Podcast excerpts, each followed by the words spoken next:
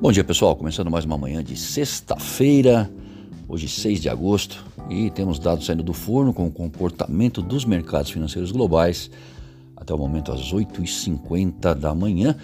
O cenário é o seguinte: nas bolsas, o S&P futuro leve alta 0,07%, o índice alemão DAX em alta de 0,14%, já o CSI 300 lá na China, esse encerrou em baixa, 0,55%. O WTI barril de petróleo 70 dólares, enquanto o comportamento do dólar ante as principais moedas no exterior é de alta, 0,22%.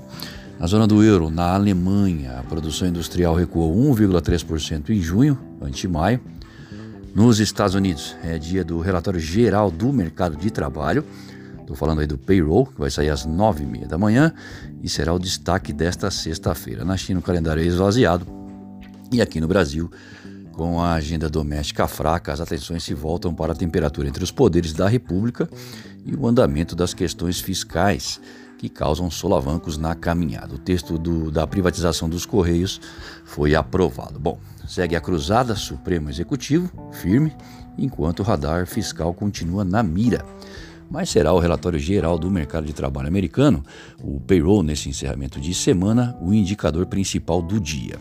Sobre o clima bélico entre os poderes, a linha que o Supremo adotou em, já há algum tempo em passar a ser investigador, acusador e julgador, além de por vezes legislar, papel do Congresso, não tem contribuído para a tão falada harmonia entre os poderes, sem aqui entrar no mérito da questão, apenas direcionando para a forma como reage o investidor muitas vezes na defensiva, a despeito de notícias veiculadas na mídia que demonstram interesses diversos ao transmitir algumas delas omitindo a totalidade dos acontecimentos.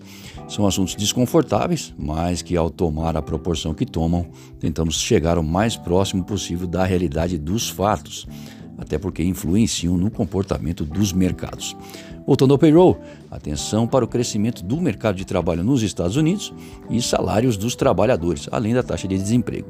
Aguardando pelo indicador, enquanto observa a temperatura política no Brasil, a sugestão para a abertura do dólar no início dos negócios é de alta. Lembrando que o encerramento de ontem para a moeda americana foi de 5,2155, já para o euro foi de 6,21.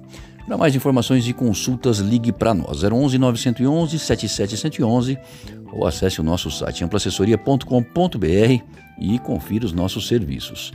Muito obrigado e um excelente dia a todos.